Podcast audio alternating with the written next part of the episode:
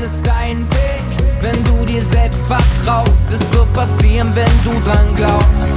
Und du brauchst nur ein gutes Gefühl dabei, wenn du liebst, was du machst, kommt der Rest.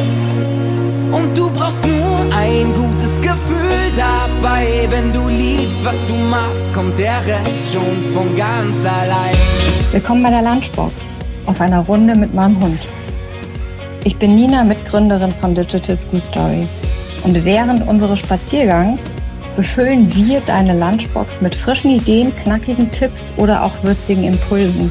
Viele kleine Puzzleteile machen Digital Story zu dem, was wir wirklich sind.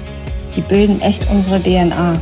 Aber unser Puzzle hat noch ziemlich viele Lücken. Und jeder meiner Gesprächspartner oder Gesprächspartnerinnen ist eines dieser Teilchen, die eben noch fehlen um tatsächlich hinterher ein Bild zu kriegen. Und so wachsen wir, lernen, entwickeln und gestalten gemeinsam. Und das macht unglaublich viel Spaß. Hallo. Hallo, hörst du mich? Ich höre dich richtig gut. Sehr Willkommen in der Lunchbox. Ja. Genau, David, ich freue mich total, dass du hier bist. Ähm, stellen wir dich doch auch noch mal ganz kurz vor äh, David Renken oder tatsächlich eher unter Herr David viel mehr Leuten bekannt. Ähm, äh, einer der, ja, einer wirklich, äh, ein sehr spannender Mensch, der äh, unglaublich gute Videos macht, wo man wirklich Entertainment lernen kann und gleichzeitig ganz viele andere Dinge nämlich auch macht, nämlich inzwischen eine eigene Agentur hat, Creator auch mit begleitet, und ich glaube auch ganz viele andere Dinge irgendwie noch vorhat. Und vielleicht willst du da einsteigen und dich mit drei persönlichen Hashtags vorstellen, die dich ausmachen. Oh ja, hallo erstmal äh, zusammen. Freut mich sehr, heute hier zu sein. Drei Hashtags. Ja. Äh, ganz spontan würde ich sagen, Hashtag humorvoll, Hashtag ähm, Digital Native Hashtag Unternehmer. Interessante Hashtags, auf die gehen wir jetzt auch mal ein bisschen ein. Ich würde gerne starten wollen ähm, mit Digital Native.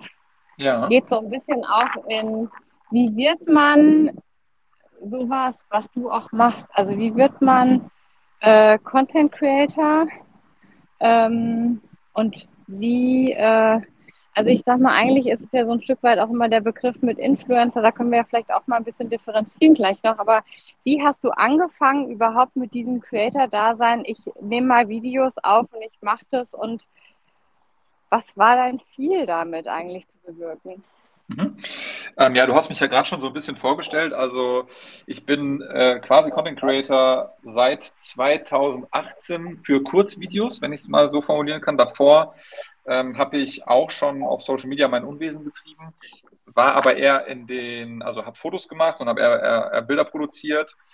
Ähm, grundsätzlich bin ich zum Social Media eigentlich gekommen damals, weil ich meine eigene Uhrenmarke gegründet habe mit meinem Bruder und da gemerkt habe, dass Social Media ein guter Verkaufskanal ist. Deswegen hatte ich mich dann damals selber vor die Kamera gestellt und äh, habe äh, Fotos mit der Uhr gemacht und habe gemerkt, dass die Leute das gut finden und habe auch selber den Spaß daran empfunden und habe das dann immer weitergemacht und dann hatte ich sehr, sehr schnell damals, das war so 2015, 2016, 2017, relativ schnell ähm, große Abonnentenzahl und habe dann auch angefangen, Kooperationen anzunehmen und auch Sachen zu bewerben, die ich selber benutze, wie halt so ein klassischer ähm, Influencer in Anführungszeichen. Und ähm, ja, hatte dann kurz meinen Break 2018, wo ich aufgehört habe, das zu machen und habe dann weiter studiert und dann fing es eigentlich an mit äh, TikTok, als die Plattform dann neu erschien auf der Bildfläche, war ich einer der ersten, der drauf war. Es war nämlich noch, äh, weiß noch ganz genau, Juni 2018. Ähm, und ich glaube, da zu dem Zeitpunkt hat sich auch ähm, TikTok entwickelt. Und ja, da habe ich angefangen, Kurzvideos hochzuladen, habe halt einfach meine, meinen Quatsch gemacht und mein Comedy-Zeugs und der kam dann ganz gut an und bin dann relativ schnell äh, sehr groß geworden auf der Plattform. Und genau, so ist quasi so ein bisschen mein. Daher dein Hashtag humorvoll oder Humor hattest du ja wahrscheinlich schon vorher, aber hat sich genau. das da verstetigt? Genau, ich habe extra diesen Hashtag gewählt, weil ich finde selber, sich immer als humorvoll zu bezeichnen, klingt immer so ein bisschen komisch. Deswegen war ich mir auch gerade unsicher, ob ich das machen soll. Aber es war gar nicht so gemeint im Sinne von, ähm, ich bin lustig. Also ich bin lustig. Ich finde, Humor ist, ähm, liegt immer im Auge des Betrachters und es gibt ganz viele, die mich ganz schrecklich finden, glaube ich, oder weiß ich auch. Und deswegen wollte ich diesen Hashtag benutzen, um zu sagen, das ist so ein bisschen mein Genre. Also dieses Thema mhm. Comedy, Humor, mit dem bin ich groß geworden. Deswegen hat sich dieser Hashtag, glaube ich, auch einen Platz in der Top 3 verdient bei mir. Aber es tut auch gut, oder? Sich nicht immer so ernst zu nehmen und vielleicht auch mal dann ein bisschen auch darüber mal lachen zu können. Äh, ja, total. Ehrlicherweise bin ich äh, ein Mensch, der sehr viel mit Humor nimmt und äh, ich dadurch ein sehr einfaches und leichtes Leben habe, in Anführungszeichen, aber ich viele Situationen, ähm, ja, wie gesagt, immer mit Humor nehme. Ich bin natürlich auch jemand, ich, ich versuche immer meine Ziele zu erreichen, aber wenn es dann nicht klappt, dann klappt es halt nicht und dann kann man auch mal drüber lachen oder auch wenn mal was schief geht. Und äh, so habe ich halt einfach gelernt, auch besser mit Fehlern umzugehen, wenn ich, äh, wenn ich da einfach selber mich nicht selber zu ernst nehme. Genau. Und wahrscheinlich ist es auch so ein bisschen so ein leichter Abwehrmechanismus, äh, weil man natürlich, wenn man selber äh, über sich selber lachen kann, auch nicht so angreifbar ist. Das, äh, lass uns da noch mal ein bisschen tiefer reingehen. Was heißt da ja. nicht so angreifbar ist? Ja, ähm, stell dir vor, du äh, bekommst, äh, du bist auf Social Media und wirst die ganze Zeit gehatet von irgendwelchen Hatern mhm. und die machen sich über dich witzig oder versuchen dich irgendwie runterzumachen im Netz. Und wenn du dann selber das äh, nicht zu ernst nimmst oder dich selber nicht zu ernst nimmst oder beziehungsweise der Grund, warum sie dich haten ähm, aufgrund eines Comedy-Videos, dann weißt du ja schon, ähm, du hast dich da ja selber nicht zu ernst genommen. Äh, deswegen kann ich auch diese Kritik nicht so ernst nehmen. Und ähm, die prallt dann halt so ein bisschen von mir ab, weil wenn dann jemand zu mir sagt, ey, du bist der unlustigste Mensch, den ich, äh, den ich bis jetzt gesehen habe, dann ist das für mich äh, so, okay, äh, das sagt jetzt halt eine Person und ich weiß halt auch, dass 5000 andere Menschen das halt nicht so sehen. Und deswegen prallt das halt auch so ein bisschen ab. Und ähm, auch wenn jetzt, glaube ich, 5000 Leute sagen würden, ey, das ist totaler Kack, den du machst, ähm, dann weiß ich ja, dass es im Prinzip, ich mache halt Comedy und ich bin das ja nicht selber. Das ist ja nur eine, eine Rolle von mir. Dann kann ich das halt sehr, sehr gut differenzieren durch diesen Humor. Genau, ja. Äh, spannend, das auch nochmal mit aufzudecken, mit, das ist so eine Rolle, in die du da schlüpfst die man, äh, die du da auch gefunden hast äh, für TikTok und für die anderen Formate, die du auch bespielst. Wie hast du dieses Thema gefunden? Ähm, ich war, also ich bin grundsätzlich von, von Natur auf immer schon eigentlich ein lustiger Mensch, in Anführungszeichen, würde ich jetzt mal von mir selber behaupten. Also ich bin auch von, von meinem Naturell jemand, der also nicht nur in der Rolle sein Leben nicht zu ernst nimmt, sondern auch im Naturell. Und ähm, das habe ich natürlich auf die Rolle so ein bisschen übertragen, nur ich habe es da natürlich nochmal so ein bisschen überspitzt. Das heißt, meine Videos, ich habe halt gemerkt, wenn ich so bin, wie ich bin, bin ich zu langweilig für TikTok, glaube ich. Also es kommt dann auch nicht so rüber, der, der Witz, wenn ich, wenn ich nicht äh, dieses Überspitzte habe. Und das ist quasi so ein bisschen mein, mein Markenzeichen, dass ich schnell rede, schnell schneide, ähm, und auch so eine gewisse Mimik dann habe, die ich natürlich im Privatleben jetzt nicht so doll habe. Und das Lustige ist, wenn ich dann zum Beispiel mal live bin und äh, nicht diese Rolle habe und einfach mich live mit meinen, äh, meiner Community unterhalte, dann lese ich sehr häufig, ach krass, du bist ja gar nicht so wie in deinen Videos, mhm. aber ich mhm. finde dich trotzdem cool. Und dann denke ich mir so, ja, okay, verstehe ich und ist auch so. Ich bin halt nicht so. Und wenn ich wirklich so wäre, dann wäre ich, glaube ich, sehr, sehr anstrengend. Sehr, sehr gut. Äh, das das wäre ja äh, ein Test, den vielleicht dann auch deine Frau äh, auswerten könnte, mhm. ob es dann tatsächlich so ist. Ähm, Wolltest du mal Schauspieler werden? Weil ich meine, wenn du sagst, du schlüpfst in Rollen, äh, es ist überspitzt da. Also das ist ja auch was, mit dem man selber tatsächlich sich schon noch identifizieren muss. Gerade wenn man mit einer großen Community interagieren will, wenn man damit ja auch was ausdrücken möchte, dann bedeutet es ja schon, du identifizierst dich 100 Prozent mit dem, was du da auch tust und ja. stehst da dahinter. Also wie war das mal ein, ein Wunsch, den du hattest, irgendwie Schauspielerei ja. zu lernen? Also ich kann dir ganz ehrlich sagen, liebe Nina, ich war früher sehr, sehr schüchtern, auch wenn man das vielleicht nicht so glaubt. Aber wir hatten auch so eine Theater AG und ich habe mich nie getraut, da reinzugehen, obwohl ich es irgendwie immer schon cool fand. Ähm, aber dann vor so vielen Menschen ein Stück, Stück aufzuführen, ähm, habe ich mich, hätte ich mich damals niemals getraut. Und heutzutage wäre das wahrscheinlich auch eine Sache, wo ich sage, oh, das ist echt krass, äh, wenn da so viele Leute bei zugucken. Und auch wenn ich äh, Vorträge halte heutzutage oder vor Menschen spreche, äh, im Live, dann ist das immer, also wirklich face to face und die gucken mich an, dann muss ich sagen, äh, habe ich da schon immer so ein bisschen Muffensausen. Also es können auch nur sechs Leute sein, das reicht schon, dass ich ähm, das, das mich so ein bisschen auch aus der Bahn werfen kann, wenn ich nicht geerdet bin in, äh, an, an, dem Zeitpunkt. Ähm, das ist natürlich, klingt natürlich jetzt komisch, weil ich habe 1,5 Millionen Menschen auf TikTok und meine Videos sehen teilweise 500.000 Menschen. Ähm, es ist aber so, dass ich mich vor, diesem, vor dieser Kamera oder hinter dieser Kamera natürlich immer so ein bisschen verstecken kann. Ne? Und es fällt mir viel leichter, ähm, nicht zu wissen, wie viel 500.000 Menschen sind, als wenn ich jetzt irgendwie im Stadion vor 50.000 Menschen sprechen müsste. Das wäre für mich schwierig.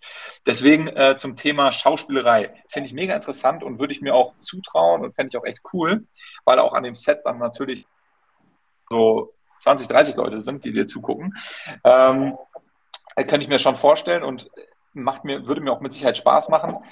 Aber es ist natürlich nochmal was ganz anderes. Ne? Also heutzutage würde ich sagen eher als damals, aber es wäre immer noch eine Herausforderung für mich. Also ich, es steht zwar auf meiner, auf meiner Bucketlist, nochmal in, irgendeinem, in irgendeiner Serie oder Film mitzuspielen, also es wäre schon echt ein Traum, aber ich bin da schon auch irgendwie so ein bisschen schissig, wo ich dann sage, wenn ich jetzt wirklich ein Angebot bekommen würde, würde ich es dann auch wirklich machen. Das könnte ich dir gerade gar nicht sagen. Ähm, kannst du mal so ein bisschen die Erfahrung schildern? Wie ist es so gekommen, dass vor der Kamera das ganz anders für dich wirkt? Also viele haben ja Angst, genau deswegen vor die Kamera zu treten. Mhm. Ähm, für dich wirkt es oder es klingt für mich jetzt gerade so, als wäre das wie so ein schon Schutzraum auch, den du da hast, auch wenn du äh, so ein Video machst, was so viele Menschen tatsächlich hinterher auch gucken, äh, die auch darüber sprechen, aber trotzdem wirkt es irgendwie, als wäre das so ein persönlicher Raum, in dem du einfach mal was mit jemandem vielleicht alleine sogar machst äh, und gar nicht mhm. jemand anderes dabei ist und da traut man sich. Warum schreckt das sonst so viele ab, tatsächlich, dieser, dieser Gedanke an die Kamera allein? Ja, ich glaube, ich habe diesen Gedanken, dass ich dann, dass das Video dann äh, mehrere Menschen sehen können oder 500, 600, eine Million Menschen sehen können. Ähm, das schalte ich ehrlicherweise immer so ein bisschen aus, weil ich das ja selber nicht merke irgendwie. Also ich sehe das ja nur anhand der Zahl. Das heißt, ich spreche eigentlich immer nur mein Handy rein, schneide das zusammen und lade das hoch. Und ich bin immer nur oder in den meisten Fällen alleine und es kriegt halt keiner mit. Fun Fact, wenn meine Frau zu Hause ist ähm, und äh, ich am Wochenende ein Video drehen muss und ich muss dann die Rolle spielen, dann ist das für mich auch was anderes. Und das ist meine Frau und sie ist halt vor Ort und ist dann da und hört das vielleicht auch und sieht das auch was für mich jetzt erstmal kein Problem ist, aber es ist schon was anderes, als wenn ich alleine bin, weil dann kann ich mich wirklich so komplett fallen lassen und bin wirklich ich alleine mit dem Handy und ähm, dann kann ich mich halt super drauf fokussieren und ich glaube, das geht auch vielen so und ich habe auch schon von vielen anderen Creator-Kollegen gehört, ähm, wenn die dann zusammen was drehen, dann ist es immer so, ah, du musst vor dem anderen dann auch eine Rolle spielen und das ist dann teilweise auch manchmal so ein bisschen komisch. Also für mich ist es wirklich, wenn ich alleine vor der Kamera bin, ist es für mich überhaupt gar nicht schlimm und da würde ich mich auch alles trauen. Ähm, aber wenn dann noch andere dabei sind, ist es immer so ein bisschen hm, gewöhnungsbedürftig. Mhm. Jetzt, wenn du jetzt angefangen hast, ja, äh, 2018, das ist ja jetzt auch schon eine Zeit, die du da verbringst. Wie viele Videos hast du bisher gemacht? Ähm, ich habe letztes Mal geschaut, ich glaube, es sind auf jeden Fall über 1000 Stück. Also das auf jeden Fall. Ich glaube, über 1200, 1300 Stück. Irgendwie sowas war das, glaube ich, mittlerweile. Krasse Zahl. Äh, also wie waren, äh, guckst du dir dann rückblickend die ersten Videos auch überhaupt nochmal an? Oder ist es was, wo du selber sagst, oh Gott, ich schlag die Hände über den Kopf zusammen? Nee, es gibt tatsächlich heutzutage noch Leute, die scrollen bis ganz nach unten, bis mein, äh, bis mein allererstes Video 2018 erscheint und äh, kommentieren das weil sie sagen, guck mal hier, ich habe bis ganz nach unten gescrollt, wo ich mir denke, so krass. äh, das gibt's auch und äh, ich selber habe dann auch mal äh, oder gucke dann auch schon mal und man sieht halt auch dann den Verlauf, auch die Qualität und wie man sich verbessert hat, wie man damals auch aussah und so. Also das ist schon manchmal ganz cool, was ist ja in Anführungszeichen wie so ein Tagebuch, weil man dann sieht, okay, was habe ich da gemacht, was gab es da für Themen, was habe ich da genau gesagt, wie habe ich mich da bewegt, wie habe ich da gesprochen man sieht da schon eine Entwicklung und äh, auf die bin ich auch ehrlicherweise stolz. Ähm, es gibt aber auch Videos, die habe ich 2018 auch wieder runtergenommen. Ähm, das war aber auch jetzt, also jetzt nicht vor kurzem, sondern das war dann innerhalb des Jahres 2018. Ich habe eigentlich noch viel frühere Videos und das mein letztes Video auf meinem auf meinem jetzigen oder mein erstes Video auf dem Kanal ist nicht mein aller allererstes, weil ich anscheinend damals irgendwie Komplexe hatte und das auch runtergenommen habe. Aber ähm, ich finde es eigentlich ganz ganz schön und gucke die mir auch teilweise an und äh, gucke mir die Themen auch nochmal an, die ich da die ich da gespielt habe. Da lass uns doch mal auf die Lernkurve äh, eingehen. Wie würdest du das denn einschätzen, wenn du jetzt dein dich so ein bisschen erinnerst an die Videos, die du die Anfänge gemacht hast, was hat sich denn auch geändert zu heute, zu deinen Videos? Also ist es irgendwie so Beispiele wie Dynamik? Ähm, ist es äh, die Wortwahl? Also gibt es da so konkrete ja. Dinge, die, auf die du äh, heute schaust und sagst, das ist wirklich ganz anders als früher? Ja, total. Also das erste ist auf jeden Fall die technischen Sachen. Die kann man äh, unterstreichen. Früher hatte ich natürlich ein äh, schlechteres Handy. Ich habe viel aus, aus der Hand gefilmt. Ich hab, hatte kein Stativ, äh, ich hatte keinen guten Sound und alleine das habe ich jetzt natürlich äh, verbessert. Das heißt, ich habe ein Stativ ähm, oder ich habe mehrere Stative, ich habe gute, besseres Licht, ähm, ich habe ähm, Ton, also ich habe wirklich ein, mir so ein Mikrofon gekauft, so ein Ansteckmikrofon, dass die Qualität auch einfach besser wird, weil das heutzutage einfach fast schon Standard ist, dass man guten Ton und gutes Bild hat. Weil wenn man das nicht, wenn das nicht gegeben ist, diese beiden äh, Parameter, dann, dann, dann kann das Video schon nicht 100% gut werden, grundsätzlich, also grundsätzlich, weil die Qualität von TikTok, also die Videoqualität hat sich auch einfach stark gesteigert. Also der. Schnitt, der Durchschnitt ähm, hat sich einfach stark erhöht. Das heißt, wenn ich heutzutage ein Video mit einem, ähm, mit einem Nokia, oh, ich will jetzt kein Nokia-Bashing machen, aber mit einem schlechteren Handy aufnehmen würde und äh, keine, ähm, keine, kein, kein gutes Licht hätte und so, dann ist das Video äh, schon grundsätzlich einfach viel, viel schlechter im Schnitt. Und deswegen muss man da von der Qualität auf jeden Fall, äh, habe ich mich deutlich verbessert. Und mhm. natürlich auch von der Aussprache, von den, äh, von den Szenen, von der schauspielerischen Seite auf jeden Fall nochmal. Und auch zum Technik zähle ich auch die, ähm, den ganzen Schnitt. Ne? Also es ist viel besser geschnitten, viel schneller geschnitten, viel dynamischer geschnitten. Eigentlich quasi das, was wir auch den äh, Kids bei Digital School Story versuchen äh, rüberzubringen. Ne? Das mhm. hat man da natürlich, diese Erfahrung hat man natürlich in den fünf Jahren oder in sechs Jahren, wo ich das jetzt mache, ähm, habe ich das natürlich selber auch alles gelernt und äh, habe da eine deutlich krasse Lernkurve hingelegt. Mhm. Ähm, auf Digital Story können wir ja gleich auch nochmal eingehen. Ich würde gerne nochmal das Thema so ein Stück weit mit beleuchten, weil dadurch hat sich ja auch die Plattform sehr verändert. Also mhm. am Anfang war das ja so, dass man wirklich auch schnell viel Reichweite haben konnte, man schnell gewachsen ist, man auch die Möglichkeit hatte, tatsächlich viele Dinge auszuprobieren. Ist das Ausprobieren heute immer noch so eine Möglichkeit oder ist es aufgrund dessen, dass Videos immer besser werden auch durch Equipment, durch eigenes Lernen und wachsen tatsächlich so, dass Experimentieren gar nicht mehr so leicht ist, sondern jetzt schon auf einem ganz anderen Niveau stattfindet? Ähm, das ist eine gute Frage. Ich würde sagen, nein, experimentieren ist immer noch gut und wichtig, weil es gibt auch sehr viele Videos, die sind, äh, die haben keine gute Qualität und die haben trotzdem super viele Reichweite und super viele Likes und eine, eine, eine krasse Aufrufzahl. Also ich glaube, pauschal kann man das so nicht unterstreichen. Es hängt dann immer so ein bisschen von dem Creator selbst an, äh, ab, wie er quasi seine Videos gestalten möchte.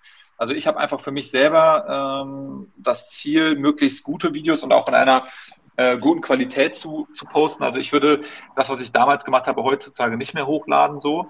Aber nichtsdestotrotz finde ich, dass ein Ausprobieren total wichtig ist äh, auf der Plattform, weil man einfach merkt, dass die, also die Plattform ist an sich oder die Plattformen sind an sich in einem starken Wandel zu jeder Zeit und es gibt immer wieder Sachen, die sich ändern.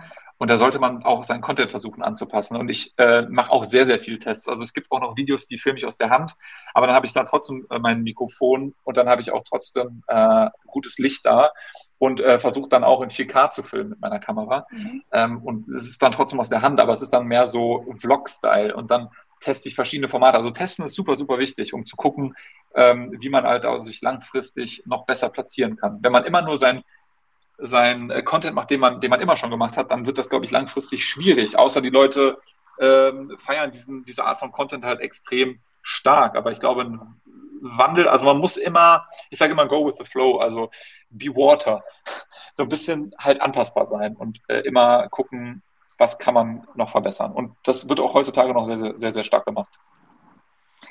Wie kriegst du das so mit oder wie wichtig ist auch Reichweite tatsächlich? Also jetzt Das hat sich ja schon ein Stück weit auch mit geändert. Jetzt sagst du aber auch, du hast Videos, die 500.000 Menschen erreichen. Ähm, wie wichtig ist dann tatsächlich auch die Reichweite am Ende für dich, wenn du so ein Video hochlädst? Das ist ja nun nicht ein Video, was du in fünf Minuten gemacht hast, sondern da hängt ja viel Zeit. Vielleicht können wir mal so ein bisschen mhm. den Prozess beleuchten. Wie lange dauert sowas eigentlich, bis so ein Video dann fertig ist und hochgeladen wird? Und was macht es auch mit dir, wenn du ja eine gewisse Erwartung inzwischen auch an so ein Video hast und dann performt es nicht?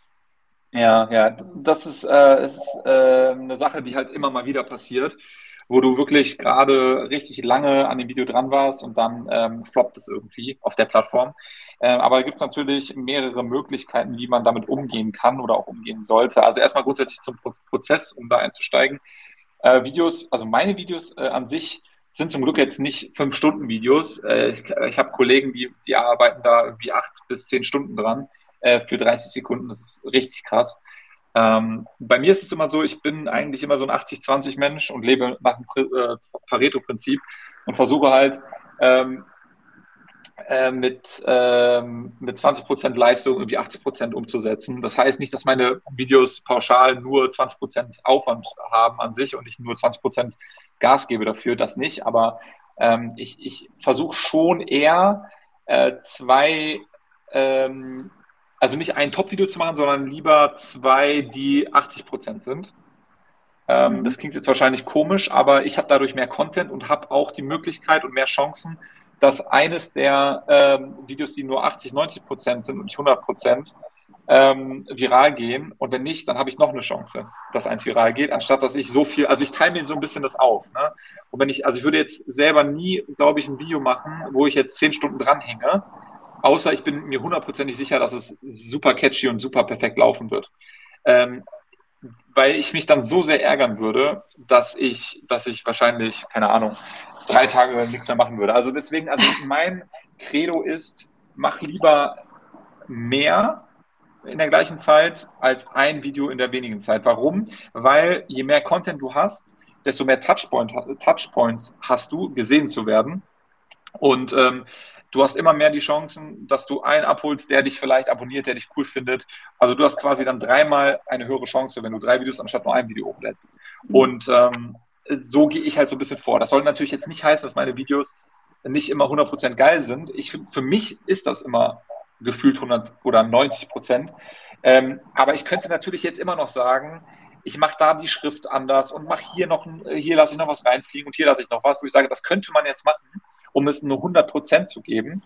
Aber das, das mache ich nicht, weil da, da gehen dann wieder zwei, drei Stunden drauf für die letzten 10 Prozent und das ist es mir dann nicht wert, weil mein Video für mich dann so schon gut genug ist.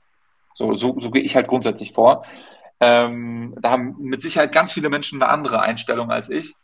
Ähm, aber ich habe das Risiko ist mir zu hoch, gerade bei den Plattformen, dass ein Video dann nicht so performt, wie es performen sollte.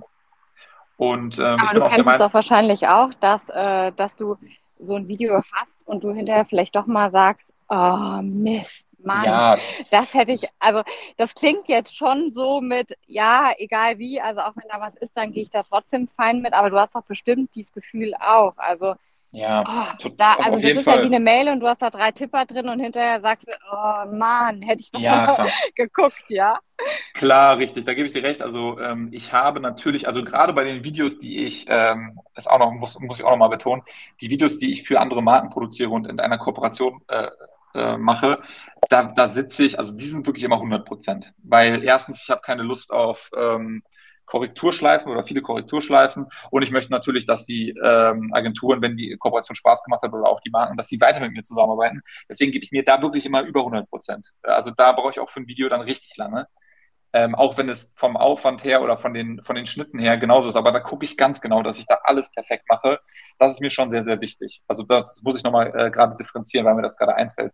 Aber die Videos, wie gesagt, bei mir, ich habe auch Videos, ähm, bei meinen Sternzeichen-Videos zum Beispiel, da sitze ich teilweise auch zweieinhalb Stunden dran, wenn, es, wenn ich dann wirklich ganz gucke, dass der Hintergrund perfekt einfliegt und weiß ich nicht was.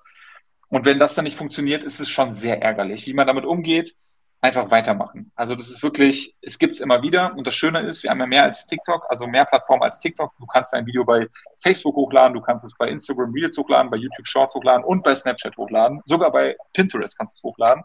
Und da hast du immer wieder Möglichkeit, mit einem Video sechs Plattformen zu bespielen. Und auf einer der Plattformen ist es meistens so, dass es da eine gute Anzahl an Aufrufen bekommt. So ist es bei mir meistens. Das heißt, wenn das Video bei TikTok nicht funktioniert und ich lade es bei Shorts hoch, dann ist es bei Shorts manchmal äh, geht es dann viral oder bei Reels geht es dann viral. Also deswegen, ich kenne das Gefühl und sage dann so, ah, warum hat das jetzt nicht funktioniert? Aber dadurch, dass ich das Video recycle über die fünf Plattformen, die ich da benutze, habe ich dann trotzdem in der Gesamtzahl eine beachtliche Aufrufzahl auf das Video. Und dann ist es immer für mich so trotzdem noch vertretbar. Sind es unterschiedliche Communities, die dann auch dadurch entstehen? Ja. Also merkst du das? Oder? Ja, total, ja, total, das merke ich total. Also immer wieder kommen Leute zu mir und sagen, ey, ich kenne dich von YouTube Shorts, ich kenne dich von Snapchat, ich kenne dich von hier. Also habe ich auch selber Leute, die mich live ansprechen und sagen, ey, du bist doch dieser, ähm, dieser YouTuber oder so. Also ist, man merkt schon, dass die Community da ähm, sehr, sehr stark sich unterscheidet und viele, die zum Beispiel YouTube Shorts benutzen, benutzen kein TikTok, weil die gucken dann halt, das sind halt YouTube Kids, die halt dann äh, oder auch äh, YouTube Erwachsene, die halt kein TikTok haben, äh, die sich dann halt äh, YouTube Videos anschauen und auch gerne mal Shorts anschauen und das ist dann wirklich so eine YouTube Bubble und das merkt man auch total. Mhm. Ähm, das merkt, also grundsätzlich merke ich das schon, ja. Es gibt Facebook zum Beispiel, da lade ich ja auch Videos hoch und äh, da habe ich Videos, die gehen dann, haben dann auch teilweise eine Million Aufrufe. Und da merkt man dann auch schon, das sind dann wirklich Leute, die sind ähm, 40 plus, die sich das anschauen. Und das ist eine ganz andere Zielgruppe, ja. Jetzt ist es ja einfach äh, zu recyceln, so wie du auch sagst, für die unterschiedlichen ja. Plattformen.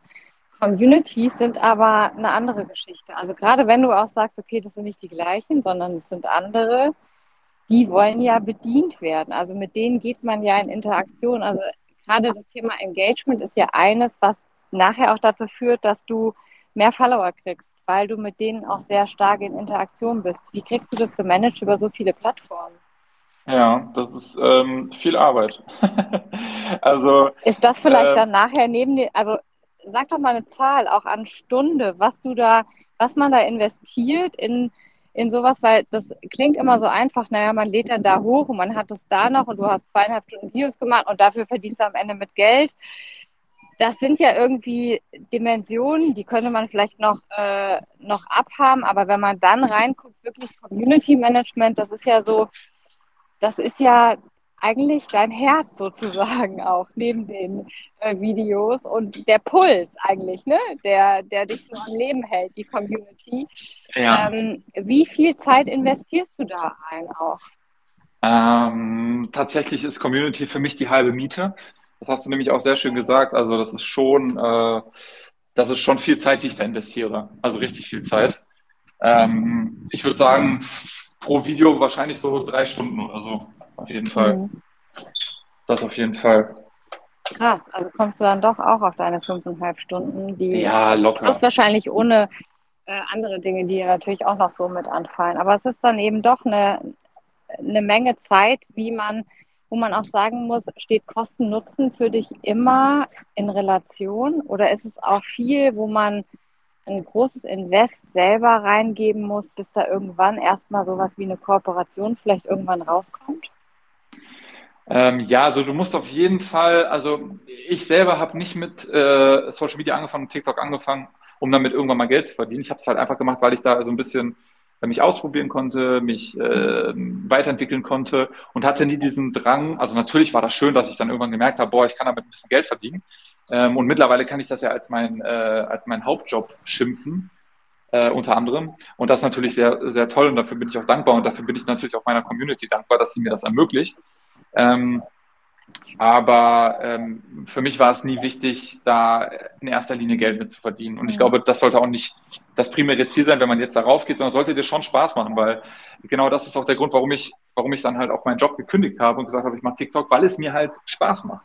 Und ähm, wir leben nur eine gewisse Zeit auf der Erde und die sollte man halt nutzen, und sollte wirklich das machen, wo man halt die Leidenschaft zu hat. Und das kann man jetzt nicht einfach so sagen. Manche hängen an ihrem Job fest und können nicht einfach aufhören. Ähm, ich bin aber der Meinung, dass man immer die Möglichkeit hat, äh, sein Hobby zu, wenn du wirklich ein cooles Hobby hast, das, ähm, das umzusetzen. Und da, wenn du da Leidenschaft hast, dann findest du eine Möglichkeit, das irgendwann zu monetarisieren.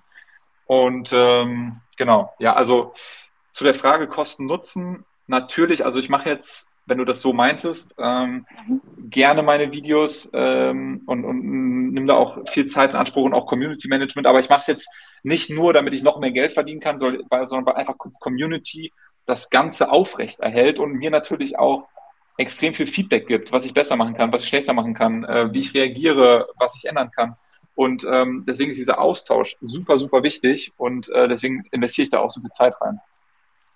Ähm, wie lernt man das tatsächlich auch äh, selber da reinzuwachsen mit diesem, also diesen Umgang mit der Community? Also wenn wir uns Menschen angucken und man gibt Feedback, dann ist es ja nicht per se, dass man erstens in der Lage ist, richtig Feedback zu geben, aber auch Feedback annehmen ist auch eine Geschichte, das fällt auch nicht jedem so richtig leicht.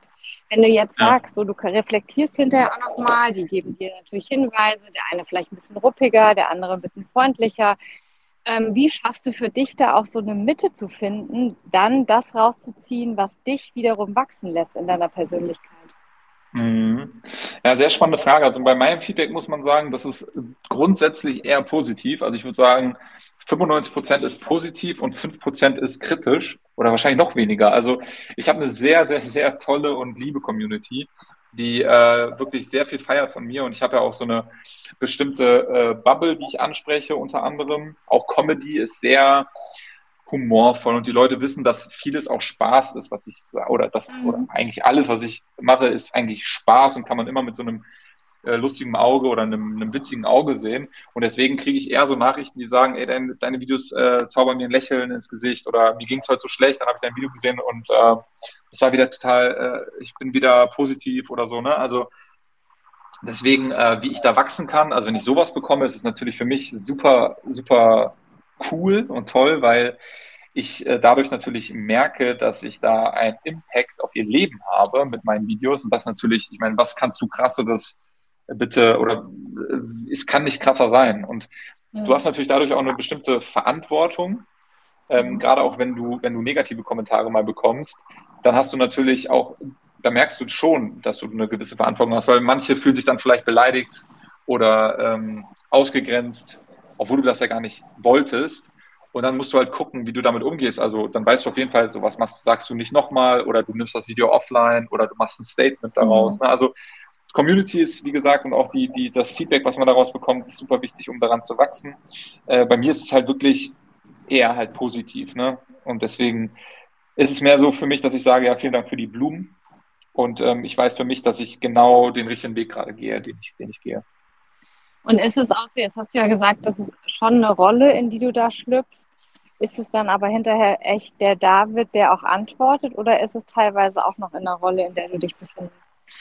Ähm, nee, tatsächlich ist es immer der, der echte David, ähm, der da antwortet, nie die Rolle. Also ich bin nie die Rolle, weil wenn ich ja, wenn ich dann äh, das Video hochgeladen habe, ich bin in der Rolle, während ich das Video mache und danach bin ich ich. Und deswegen ist es dann manchmal so, wenn die Leute dann aus, äh, wenn ich dann mal einen negativen Kommentar bekomme und sage so, oh, der war jetzt ein bisschen zu äh, drüber oder irgendwas, dann lese ich das schon mit dem echten David sozusagen. Das klingt jetzt irgendwie, als ob ich schizophren wäre, das bin ich natürlich nicht, aber das, das, das, ja, aber ich finde es nochmal wichtig, also auch zu beleuchten. Ne? Ich meine, man könnte ja vermuten, naja, vielleicht ist er da immer noch in der Rolle drin. Nee, nee bist gar du nicht. eben nicht, sondern äh, bist du eben. Und äh, das ist ja auch das Spannende. Und wenn ich, wenn ich dir jetzt zuhöre, auch bei dem, was du erzählst, dann kann ich echt nur hinterher sagen, ja, das ist tatsächlich auch so. Und ich freue mich total, dass ich damals äh, auch gefragt habe oder gesagt habe, komm doch zu Digital School Story weil ich einfach glaube, dass du einen unglaublichen Wert schaffen kannst, jungen Menschen eine Hilfestellung zu geben. Wie geht man damit um? Denn wenn die diese Videos ja selber machen und das lernen sie ja ein Stück weit auch bei Digital School Story mit Schulinhalten, dann geht es da ja noch mal mehr darum, welche Wirkung kann man damit erzielen und damit natürlich auch, wenn ich permanent auf TikTok konsumiere, und ich plötzlich aber auch feststelle, welche Wirkung ich erzielt habe, selber durch mein Video, weil ich vielleicht eine Sekunde schneller war jetzt, das Video dynamischer ist, dann kann ich vielleicht auch mehr verstehen, wie manche Videos sind und warum sie auch so funktionieren, wie sie funktionieren. Was war so für dich auch mit äh, ein Momentum äh, zu sagen, ja, Nina, ich bin da dabei, ich mache da mit und wie empfindest du das, äh, wenn du die jungen Schüler und Schülerinnen tatsächlich erlebst? Ich meine, du bist in der fünften mit drin, du bist aber auch in der zehnten oder in der elften drin. Mhm. Ja, also als, als, du damals auf mich zugekommen bist, ähm, habe ich natürlich erstmal recherchiert, was das genau ist und ähm, weil ich konnte mir nicht wirklich was darunter vorstellen. Und ich fand es dann einfach super interessant ähm, und, und fand es cool, dass man sowas halt anbietet, weil sowas wäre halt vor, ich sag mal, zehn Jahren, wo ich noch zur Schule gegangen bin, äh, wäre das halt, oder auch vor 15 Jahren, sowas wäre halt gar nicht äh, möglich gewesen oder äh, sowas hätte es halt niemals geben können. Und ich habe halt selber immer gesagt, ähm, dass ich sowas halt richtig cool finde, wenn man so etwas jemandem beibringen kann. Also gerade das Thema Storytelling finde ich extrem spannend mhm. oder auch äh, diese ganze digitale Medienkompetenz. Und wir wissen ja in den Schulen, die sind jetzt nicht gerade super in Deutschland super digital ausgestattet. Ähm, und äh, die können auf jeden Fall eine Schippe drauflegen, was äh, Digitalisierung angeht. Aber dann so ein ähm, Projekt äh, reinzubringen, wo äh, junge Schülerinnen und Schüler die Möglichkeit haben, über Kurzvideos ein Thema zu erklären, das bringt denen so viel, das bringt denen auch soziale Kompetenz, weil sie halt ein Video ähm, quasi produzieren äh, zusammen in einer großen Gruppe und dann mhm. sie haben also diese, diese Art von Lernen, also dieses nicht dieser Frontalunterricht, sondern dieses ähm, etwas machen, etwas präsentieren, etwas begründen, ähm, das finde ich halt, hat mir immer in der Schule am meisten Spaß gemacht. Und deswegen will ich so etwas total gerne unterstützen. Und deswegen bin ich bei euch halt auch der Pate und mache das halt total gerne, wenn ich dann die Zeit finde. Und ähm, ja, wie das für mich war, das, also das erste Mal war für mich, äh, war ich schon ein bisschen aufgeregt. Da habe ich mir erstmal so gefühlt zehn Seiten äh, Notizen zu den einzelnen Videos aufgeschrieben. Ja, ja, genau, weil ich, ja, ja. Weil ich so dachte, so, hm, wie weit muss ich jetzt hier reingehen und, und wie, wie genau muss ich das äh, dann, dann machen? Und, ja, auch äh, spannend, weil das hast du nicht verraten. Selbst, nee, nee, selbst im nee. Vorbereitungsgespräch, was wir hatten, hast du es nicht verraten. Finde ich also krass. Ja, im Vorbereitungsgespräch war ich natürlich ganz cool und habe gesagt, ja, alles easy, aber da habe ich schon äh, mir wirklich äh, ein paar Stunden Zeit genommen ähm, und zu überlegen, wie, wie kann ich das machen? Aber mittlerweile ist es ja eher Routine, weil man merkt auch bei den Videos, ist es sehr viel äh, Ähnliches, was da und, und Grundsätzliches, was man da verbessern kann. Und das sind halt immer die, die, die, ähm, die Sachen, die, die man da halt nennen kann, wie Licht, äh, wie ne, ähm, Qualität, Videoqualität, natürlich auch der Schnitt. Das sind halt immer so diese Grund, äh, Grundsachen. Und dann zum Thema Storytelling. Äh, ich finde, ähm, das Wichtigste ist immer, man guckt sich das Video an und meistens hat man ja immer schon einen ersten Eindruck. Ich glaube, der ist ganz wichtig, ne, ob das Video einen abgeholt hat oder nicht. Und so gehe ich da mittlerweile auch äh, davor, äh, also davor, wenn, wenn, wenn ich äh, mir die Videos anschaue. Aber am Anfang war ich wirklich sehr aufgeregt. Das auf jeden Fall. Also gut reingewachsen. Äh, ja, total. Jedenfalls. Ähm, und auch extrem wertschätzend. Das ist ja auch das, was wir so an äh, Feedback zurückgespielt kriegen. Und ähm, das Interessante ist, du hattest am Anfang mal gesagt, ja, es ist so überraschend, ähm, wie der David dann eigentlich so ist, weil das ist tatsächlich was, was wir häufig auch von Lehrkräften äh, mit zurückgespielt kriegen, wenn die sich eben dann doch mal die Creator anschauen. Und in der Regel kennen die euch ja gar nicht. Also die haben überhaupt gar keine, äh, haben euch noch nie vorher gehört und die Jugendlichen feiern euch natürlich total, weil sie irgendwie permanent immer mal am gucken sind, wer ist denn das eigentlich und äh, euch schon folgen, im besten Falle auch ähm, dann ist das ganz spannend zu sehen, dass die hinterher ein ganz anderes Bild auch von euch oder einen anderen Blick auf euch bekommen, weil ihr so wertschätzend und auch sehr konkret die Feedback gibt. Also du beschäftigst dich ja schon mit so einem Video auch, dass du dir von so einer Schülergruppe anguckst, wie geh doch mal so ein bisschen drauf ein, wenn du dir das auch heute anguckst, ich meine, die sollen eigentlich maximal 90 Sekunden lang sein, eher noch ein bisschen kürzer lieber ähm, dann guckst du dir das ja schon sehr dezidiert an, um hinterher auch ein qualitativ hochwertiges Feedback zu geben. Ja, genau. Also ähm, ja, witzig, dass die Lehrer das auch so sagen, aber das kann ich mir eigentlich äh, auch gut vorstellen, weil ich das halt auch so häufiger höre, weil ich habe ja auch eine Agentur und äh, bin da natürlich äh, der David. Und ähm, wenn ich dann zum Beispiel in Calls bin und die mich natürlich auch kennen von meinem TikTok, dann denken die sich auch, okay, du bist ja gar nicht so wie in den Videos. Ja, wenn ich so in den Videos wäre, dann wäre ich, glaube ich, dann würden alle denken, also was geht da denn jetzt ab, ne? Wenn ich so meine Agentur führen würde, wie Herr David spricht, Ähm, das ist natürlich, äh, das ist natürlich klar, äh, dass das nicht so ist. Aber wie ich da, also die Frage war jetzt, wie ich da, wie ich da quasi vorgehe, genau. wenn ich mir so ein Video anschaue. Ja. Ähm, genau, also das ist ja, du, du schickst uns die ja zu und ähm, dann, dann schaue ich mir die einmal erstmal an, komplett ohne Notizen, äh, guck, die, guck die mir an und, und sehe dann schon relativ schnell, was vom Technischen her man besser machen kann.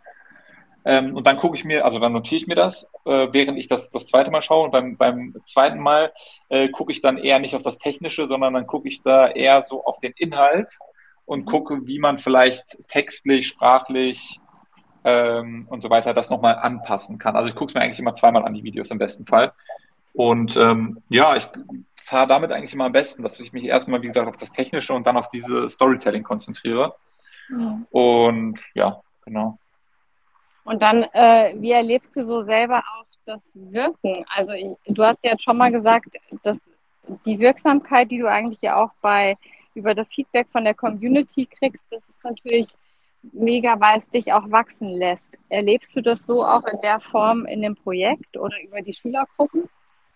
Ähm, ja, also auf jeden Fall. Also ich merke auf jeden Fall, dass die Schüler sehr ähm, herzlich sind und auch wenn man dann drin ist, die sind nicht respe sind sehr respektvoll und ähm, wollen, wollen auch da noch ein Foto und hier und da und dort. Und manche schreiben mir sogar dann noch bei Instagram, hey, du warst heute in meiner Klasse ähm, oder so. Das ist dann schon ganz cool, dass, dass man merkt, dass die Schüler sehr wertschätzend sind und auch das Feedback, was, äh, was ich ihnen dann gebe, wird immer angenommen. Und ähm, es gibt auch Leute, die, die dann sagen, nee, finde ich nicht so, weil, und das finde ich halt auch richtig gut, dass man halt auch dann mal seine Meinung sagt, so, nee, ich sehe das anders oder würde ich jetzt nicht so machen. Äh, weil die Schüler natürlich auch so lernen, ähm, ja, sich zu, also ihr Argument zu stützen oder mhm. zu begründen, warum sie das Video so aufgenommen haben. Und vielleicht liege ich da ja auch falsch. Ne? Ich bin ja jetzt auch nicht der, der Social Media Guru und der alles weiß. Und wenn sie mir das dann richtig erklären, dann, dann war es ja auch häufiger schon so, dass ich gesagt habe, ah, okay, jetzt verstehe ich das erst. Vielleicht kannst du dann äh, den Anfang noch mal ein bisschen ändern. Dann, glaube ich, wird das Ende auch klarer. So. Und dann äh, findet man, glaube ich, so einen guten Konsens zusammen. Und ähm, Feedback ist wirklich super herzlich immer. Und äh, eigentlich, ich habe jetzt noch nie eine schlechte Erfahrung gemacht bei Digital School Story. Ach, bin ich ja erleichtert und bin ich auch froh. Ja. Inzwischen bist du ja nicht mehr nur in der Schule, sondern du warst jetzt auch in deinem ersten äh, Uni-Einsatz. Ist das anders? Ist es ganz anders äh, im Vergleich zur Schule für dich gewesen? Ähm, ich muss sagen, also es ist, war natürlich vom, also von den Videos her war es gar nicht so viel anders, ehrlicherweise. Also man, merkt natürlich schon, dass die älteren Leute, die achten schon ein bisschen natürlich darauf oder haben mehr Erfahrung einfach. Das merkt man schon, die haben Erfahrung, aber es gibt immer diese grundsätzlichen Themen, die sie dann auch noch verbessern könnten. Da ist das Storytelling wahrscheinlich noch äh, oder ist äh, insgesamt ein bisschen besser und auch ähm, die, die, der Einstieg ist, ist stärker, also merkt man schon, die sind häufiger mal auf äh, den sozialen Medien, gucken sich auch selber so Videos an und können das dann schon besser umsetzen als äh, die äh, jüngere Generation. Aber im Prinzip ist das, ist das, sind da ähnliche Themen, die da, die da, die man da verbessern kann, wie bei den Jüngeren. Ähm, und ja, wie war das? Also ich, ich war da natürlich dann beim ersten Mal auch wieder so ein bisschen das heißt nervöser, aber es war natürlich schon mal ein bisschen anders, weil ich wusste jetzt auch nicht, die sind dann ein bisschen jünger als ich, aber gar nicht so viel jünger. Wie nehmen die das an, ähm, wenn ich ihnen jetzt Feedback gebe? Das ist natürlich anders, wenn ich jetzt ein zehn Jahre, ein zehn Jahre älterer einem Feedback gibt oder ein ein Jahr älterer Mensch. Ähm, Habe ich das Gefühl, gerade in der in dem Alter, dass äh, im Studium die Leute dann eher sagen, okay, du bist halt nur so ein, so ein Comedy-Typ, äh, was willst du mir denn erzählen? Äh, das trauen sich natürlich äh, traut sich wahrscheinlich ein Zehnjähriger jetzt nicht zu denken oder zu sagen. Der findet mich dann eher cool, weil ich lustige Videos mache. Aber äh, ältere Menschen oder Leute, die 25 sind, die haben natürlich dann schon, sage ich mal, einen anderen Blick darauf und sehen das auch vielleicht ein bisschen kritischer und auch politischer und auch, ähm, ja, ne, du weißt ja, weißt mit Sicherheit, wie ich das meine. Und da kann ich mir schon, aber also das waren so meine, meine Befürchtungen, aber die haben sich auch alle äh, widerlegt. Also das war, war gar nicht so. Die waren auch super herzlich, super nett äh, haben das Feedback direkt umgesetzt, angenommen und äh, war ich ehrlicherweise auch ein bisschen überrascht, aber fand ich cool. Ja, also ist das so. Ich habe tatsächlich noch mal zwei Studierende jetzt auch ähm, bei einem bei dem Digicamp miterlebt, äh, die mit äh, dem Karl Wilbers da, äh, da waren und erzählt haben, wie das so abgelaufen ist. Und die empfanden das als extrem wertvoll, diese Frage-Antwort-Runde tatsächlich zu haben und auch dieses Feedback äh, zu kriegen. Also es war spannend und ich kann äh, bestätigen, Sie haben tatsächlich auch gesagt, Sie haben alles umgesetzt davon. Und ähm, dass das auch nochmal ein spannender Prozess für Sie selber war in der Entwicklung. Also äh, ich würde sagen, alles richtig gemacht. Wenn du jetzt mal zurückguckst, David, lass mal einen riesen Zeitsprung machen, nochmal zurück Schule. Also du sagst mhm. zwar, es ist gar nicht so lange her, aber geh mal vielleicht auch weiter zurück in sechste Klasse, siebte Klasse. Mhm. Was kommt dir in den Kopf als erstes? An was denkst du, wenn du an Schule denkst? Also als allererstes habe ich jetzt gerade an dieses typische, ich sitze im, ich sitze hinten in der letzten Reihe und gucke auf die Tafel. äh, gucke auf diese grüne Tafel und äh, sehe den Lehrer, der mir Frontalunterricht gibt. Also das hatte ich jetzt gerade so im Kopf als allererstes, als Sinnbild für mhm. Schule. Weil bei uns war das damals sehr, sehr äh, häufig so, dass wir natürlich Frontalunterricht hatten. Ist ja heutzutage immer noch so. Und äh, viele Lehrer, äh, auch ältere Lehrer, waren halt nicht so, dass sie gesagt haben, wir probieren jetzt irgendwie neue Methoden aus, sondern ich erzähle mir jetzt mal 45 Minuten was und dann äh, schreiben wir darüber eine, äh, eine Klausur oder eine, eine Klassenarbeit. Mhm. Und ähm, das ist natürlich, war für mich dann immer so eine Sache, okay, weil ich war ja auch, wie gesagt, ein bisschen schüchterner. Man muss sich dann nicht melden, man, äh, man, man kann sich so ein bisschen berieseln lassen, äh, kann auch mal ein bisschen wegnicken und kann so ein bisschen was notieren und äh, das ist dann Schule. Aber im Prinzip ist Schule so ein mächtiges Wort, wo man was lernen kann und wir sind, wir haben das Privileg, in eine Schule gehen zu dürfen und uns Wissen kostenlos, dass uns Wissen kostenlos vermittelt wird. Und ich finde heutzutage, wenn ich jetzt noch mal in der Schule wäre, mit meinem Wissen jetzt, würde ich es so feiern, wenn wir solche Sachen wie Digital School Story hätten ähm, oder solche Fächer ähm, digitaler gestalten, viel mehr Präsentation, dass man auch mal wirklich diese Soft Skills lernt, weil in der Schule lernt man meiner Meinung nach schon ein paar wichtige Sachen, ne? lesen, rechnen, schreiben, aber irgendwann äh, ist es für mich persönlich egal, äh, ob das Gedicht jetzt, ähm, äh, wie viele Verse das Gedicht hat. Ja. Und ähm, äh, ob, da, ob, ob Goethe jetzt äh, besser als Bach war oder ne? So, das sind so Sachen, da denke ich mir, das verdränge ich direkt wieder. Das ist für mich überhaupt nicht interessant. Also auch die Themen in der Schule, ähm, was hier, die gelernt werden, äh, weiß ich nicht. Also da gibt es so viel schönere, wisse, tollere Sachen, die, die viel spannender sind. Geld und Finanzen, äh, Gesundheit, mentale Gesundheit, Psychologie, ähm, äh, wie werde ich selbstbewusster, wie gehe ich mit meinen Ängsten um, ähm, wie, äh, wie kann ich äh, mich verbessern, wie werde ich erfolgreicher, Lernmethoden, ähm, Gesund, äh, Gesundheit hatte ich gerade schon gesagt. Ähm, was sind so richtige Lebensretter? Wie, wie, wie nähe ich eine Hose zusammen? Mhm. Wie, also solche Sachen. Wie, wie koche ich was Geiles? Also es gibt es ja mittlerweile schon, aber das sind so Sachen, die, die werden halt gar nicht beigebracht. Und äh, das sind so Sachen, die, die, wo, wo ich dran denke, wo es einfach nur langweilig war, weil ich da einfach nur rumsaß und äh, ja, dann irgendwann mein Zeugnis bekommen habe. Ne? Zeit vertan. Voll, voll Zeit mhm. vertan, voll, voll, volle Kanne. Also ich will, wie gesagt, nicht sagen, dass es komplett schlecht ist, weil ich kann lesen, ich kann rechnen, ich kann schreiben, aber dass ich jetzt das dritte, äh, dritte Integral aus 21 berechnen kann, das ist jetzt für mich als Otto-Normalverbraucher, der einfach nur leben will und einfach nur äh, irgendwie erfolgreicher werden will, ist das halt nicht vonnöten, meiner Meinung nach. Mhm. So, deswegen, ja. Ähm, hast du gleich gewusst, was du eigentlich nach der Schule machen willst? Nee, gar nicht. Ich wusste es bis nach meinem Masterstudium nicht. Okay, und was hast du studiert? Äh, Wirtschaftsingenieurwesen. Also auch sehr spannend, weil ganz viele denken ja irgendwie jemand, der auf TikTok, also es halten sich ja so immer so Mythen. Mhm. So, was hat schon jemand, der äh, auf TikTok ist, gemacht? Ja, äh, das, was du ja. studiert hast. Also es ist schon krass und das, äh, ich freue mich oder ich hoffe sehr, dass wir auch dazu beitragen können, ähm, ein bisschen aufzuräumen. Ja, es gibt immer schwarze Schafe, die gibt es aber auch überall, die gibt es nicht nur da. Ähm, und umso mehr freue ich mich, dass sich vielleicht auch darüber einfach die Seiten so ein bisschen annähern können. Ne? Also junge Menschen weg von diesem permanenten Konsumieren. Wie erlebst du das eigentlich mit, ähm, also du siehst ja wahrscheinlich auch ganz viele Menschen, die dir folgen, wo man vielleicht auch mal aufs Profil klickt und dann sieht man, die machen eigentlich alle nichts. Mhm. Ähm, das ist doch kein so richtig befriedigender Punkt. Äh, deswegen nee. ist ja so für uns auch so wichtig, so gestalten. Für dich ist Gestalten ja auch eines der wichtigsten Aspekte, oder? Ja, total, total. Also nichts tun ist für mich immer Rückschritt. Also ähm, ich bin, also das ist aber auch so mein, mein Grundwesen, dass ich halt immer Neues äh, lernen möchte, sehen möchte. Das ist also, das brauchst du schon als Mensch, um glaube ich, ähm, erfolgreicher zu sein als andere dass man immer so ein bisschen über den Tellerrand schaut. Und wie gesagt, ich hatte meinen Bachelor, Master Wirtschaftsingenieurwesen gemacht. Davor habe ich Bauingenieurwesen drei Semester studiert, habe das abgebrochen, weil ich nicht wusste. Und ich wusste, bis ich 27 bin, als ich mein Studium hatte, wusste ich nicht, äh, was ich machen äh, wollen würde. Und ich habe mir das immer ein, äh, eingeredet oder auch sagen lassen, ja, Wirtschaftsingenieurwesen, da startest du mit viel Geld und kannst dann anfangen. Aber hatte ich dann wirklich Lust, irgendwelche Maschinen zu optimieren oder irgendeiner Fabrik rumzuhängen und da irgendwas zu machen? Nee, hatte ich nicht. So, und ich wusste wirklich nicht, was soll ich machen. Und irgendwann habe ich immer, also was mir immer schon Spaß gemacht hat, war halt, wie gesagt, Social Media, was ich dann äh, während meines Bachelorstudiums gelernt hatte, mhm. oder Marketing, Social Media Marketing, total cool. Aber ich wusste, ey, damit kann man doch kein Geld verdienen. So, mir war immer das Thema Geld total wichtig damals.